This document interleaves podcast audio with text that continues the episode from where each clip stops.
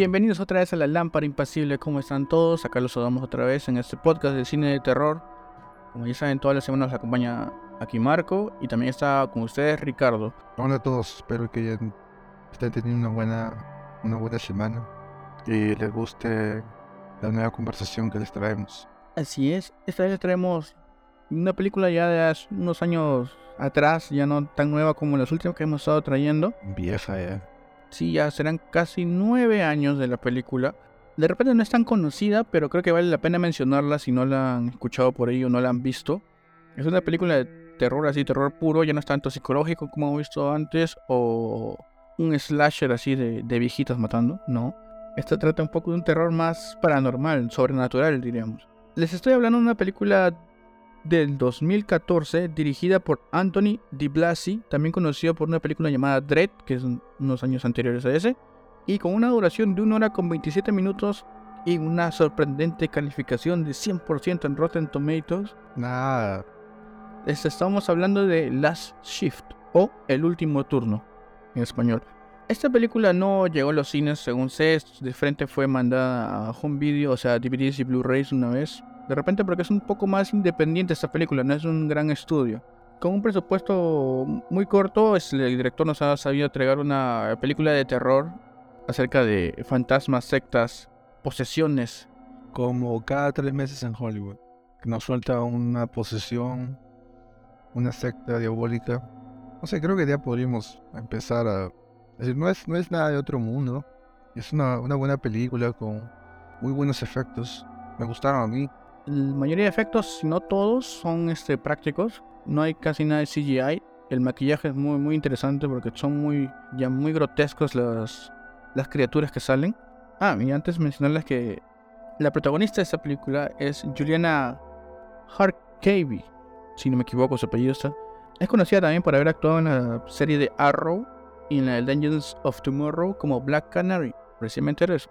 Y la, la, película trata, ya poniéndose en contexto de todo, todo lo que tiene que ver, es sobre esta chica que se llama, la protagonista Jessica Loring, va a una estación de policía que ya está en sus últimos días, si no es el último, para que cierren la estación, pero tienen que, que cuidar, ¿no? Porque todos han mudado a una nueva, pero le mandan a ella como es la novata, pero no esperaba todo lo que iba a encontrar, toda la carga paranormal que había en esta comisaría que le iba a afectar a ella. Y también teniendo un detalle acerca de, del pasado de su padre en esta estación. Y ahí es donde vemos que se empiezan a manifestar cosas paranormales como poltergeist, hay bastantes, voces que se escuchan por ahí, las televisiones se prenden, aparecen fantasmas o criaturas así encapuchadas. Y ella está solita ahí, ¿no? Es un, creo que lo que hay que resaltar de la película es que tiene un buen trabajo con el presupuesto que tiene realizar todo en una sola locación, que es esta estación de policías, y con poquísimos personajes. A lo mucho serán 5 o 6 en total, los que vemos en toda la, la película. Y no solamente es con muy poca gente, sino con muy pocas este, localizaciones. Es solamente es un lugar. Sí, tiene un pasadizo y cuartos, pero todo se centra en eso, en el lobby, el pasadizo y un par de celdas. Y después de ese poco espacio han sabido darnos unos buenos sustos, yo creo. Esta película es más que nada acerca de jump scares, pero yo creo que están muy bien hechos en acá. Sí, tiene sentido. Uh, obviamente al comienzo como dices, solamente están apareciendo poltergeist y no se quieren dejar, eh, digamos, las entidades estas no quieren dejarse ver muy a menudo. Me imagino que no quieren que el, el huésped huya, ¿no? Y de a poco a poco se van poniendo más cómodos. Más jodidos, claro. Claro, o sea, más cómodos en el sentido de que, ok, me voy a dejar mostrar más. Y sí, hay, hay escenas en las que se puede ver. También son bien inteligentes. Eh, el, director es muy inteligente porque solamente muestra mucho los rostros, pero cubiertos con vendas o algún tipo de máscara. Pero en, los, en las áreas que están desprotegidas, los hace bastante grotescos. Entonces cada vez que aparece uno, cada vez que alguien mueve una linterna hacia esos rostros, es bastante probable que lo haya hecho con la intención de asustar, que lo hace bastante bien. Y creo que también te da como curiosidad de saber qué hay debajo de las máscaras, porque como te dije, es gradual cómo se va presentando estos entes. Primero son como de poltergeist, de ahí son voces que se escuchan, de ahí televisores que se prenden, o sillas que se mueven, pero siempre te dándote detalles de que hay algunas personas ahí. Así que ya va adelantando, mientras va avanzando la película, esto se va intensificando más hasta que ya te muestran cara a cara con quién se están enfrentando. Y, no es muy ah, psicológica, más que nada es mucho, mucho ah, horror eh, visual. La historia es bastante, bastante simple, como le dijo Margo, ¿no? Esta es una, una nueva policía que se le encargan cuidar el, el antiguo recinto policial hasta que llegue un agente. Pues, y claro, es como hacer el turno noche de, de esta estación abandonada ya.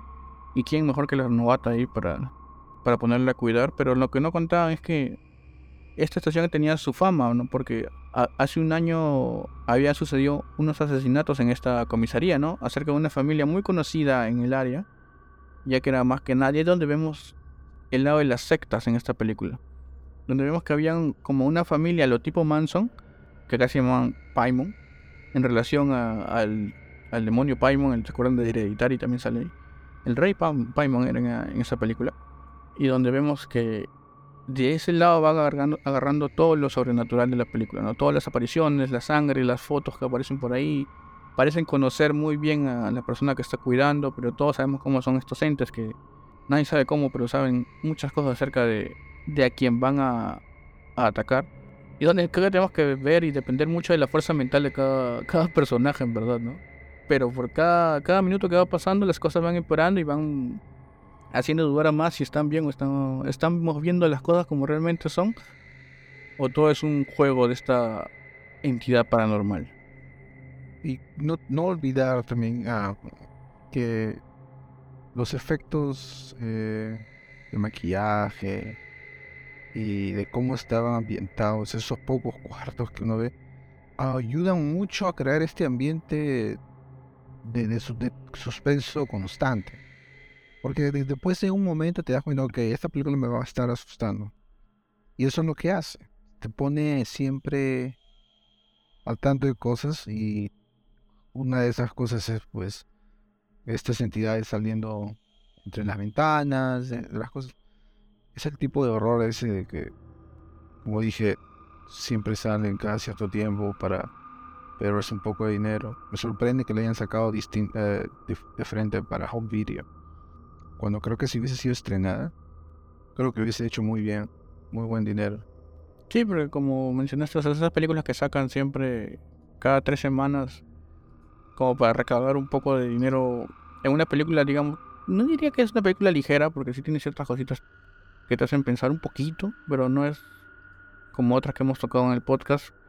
Pero sí es como una película que te vas a entretenerte y a divertirte con los sustos que te va a dar. En general la película es una buena opción para poder ver, digamos, un fin de semana, porque no, no te vas a aburrir con la película. Aparte su duración es corta y las cosas empiezan a pasar desde el minuto 5. O sea, eso es, eso es lo chévere también. No es que te metan una historia profunda, te presenten al personaje desde su niñez, no de frente llega a la estación, se, le dicen te vas a quedar de, de 10 de la noche a la noche a 4 de la mañana, cuidando, no va a haber nadie, aguanta todo, ya haz lo que quieras.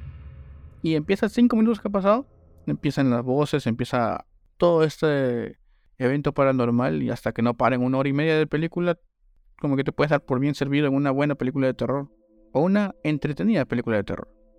Sí, ese es, cumple con su trabajo, entretiene, pero no es algo que tal vez te vaya quedar hablando, pues, después de la película. No, sí, que estuvo buena estuvo, no, sí, me asusté bastante, especialmente cuando salió la cara. Y ahí nada más. Pero lo hace bien, no, está mal. Creo que ah, la actuación del, de la actriz principal, en, un par de ocasiones la actriz muestra bastante desesperación, que es lo que no se imagina sentiría cuando veo este tipo de cosas, porque está, por un lado estás en que, ok, nadie me va a creer lo que acabo de ver esto es para mí, y llega un momento en el que empiezas a cuestionar tu, tu salud mental, ¿no? ¿Qué es lo que me está pasando? Y en esos momentos ella eh, empezaba a sudar mucho y se desesperaba y entraba en un tipo de ansiedad y miraba hacia todos lados, como que tratando de meterse en la casa que esto, esto, es normal, incluso hasta recitaba su... Ah, el código de la policía. El código de la policía, como si fuese una, una oración. Como si le fuera a dar fuerzas, pues, ¿no? Porque inclusive hasta cuando llamaba para que le manden refuerzos la chotearon feo. O sea, estaba totalmente sola en esa situación. Y aparte también quería demostrar que ella podía manejarlo también. Digamos, por el orgullo de policía, ¿no? Por eso recitaba el, digamos, el juramento de la policía y decía, nada me va a pasar, yo voy a estar bien. Pero era, yo creo que era algo que escapaba de sus manos todo, totalmente. Y como dijimos, es la película que cumple, que sí les va a gustar, no es algo que te vaya a quitar el sueño, no. Del miedo de repente un poquito, pero no es que vayas a estar pensando una hora después que acabó la película en qué, cosas pasaron, o por qué pasó o no. Es como decíamos a veces en otros episodios, es una película que tú puedes estar viendo y conversando a la vez y luego volteas y miras el susto y no te vas a perder de muchas cosas, ¿no? Ni de la atención tampoco. Bueno, y dime, para ti, ¿cuál fue tu escena favorita? Mi escena favorita sería la de cuando está en una celda, a todo oscuras, y entre dos personajes que hay le dice la policía que le pase su linterna, y de repente la linterna se mueve apuntando a una esquina y muestra, a otra persona y donde ahí donde dices ahí donde dices ya aquí fui no donde ahí te das cuenta de que todo de verdad está mal y acá es algo que no puedes controlar.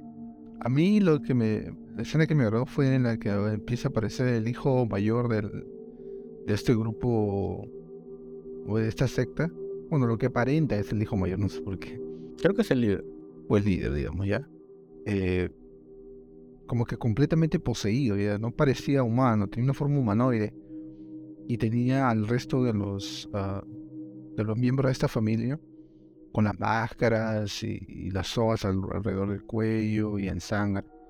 Eh, es bastante impactante. Es como ver una escena del crimen recién sacada pues, del horno. ¿no? Es, terrible. Todo el ritual, claro. Se, se, no guardan, no se guardan nada en lo sangriento del ritual de agua. Porque sí fue bien explícito y bien grave. Bien sangriento, como digo.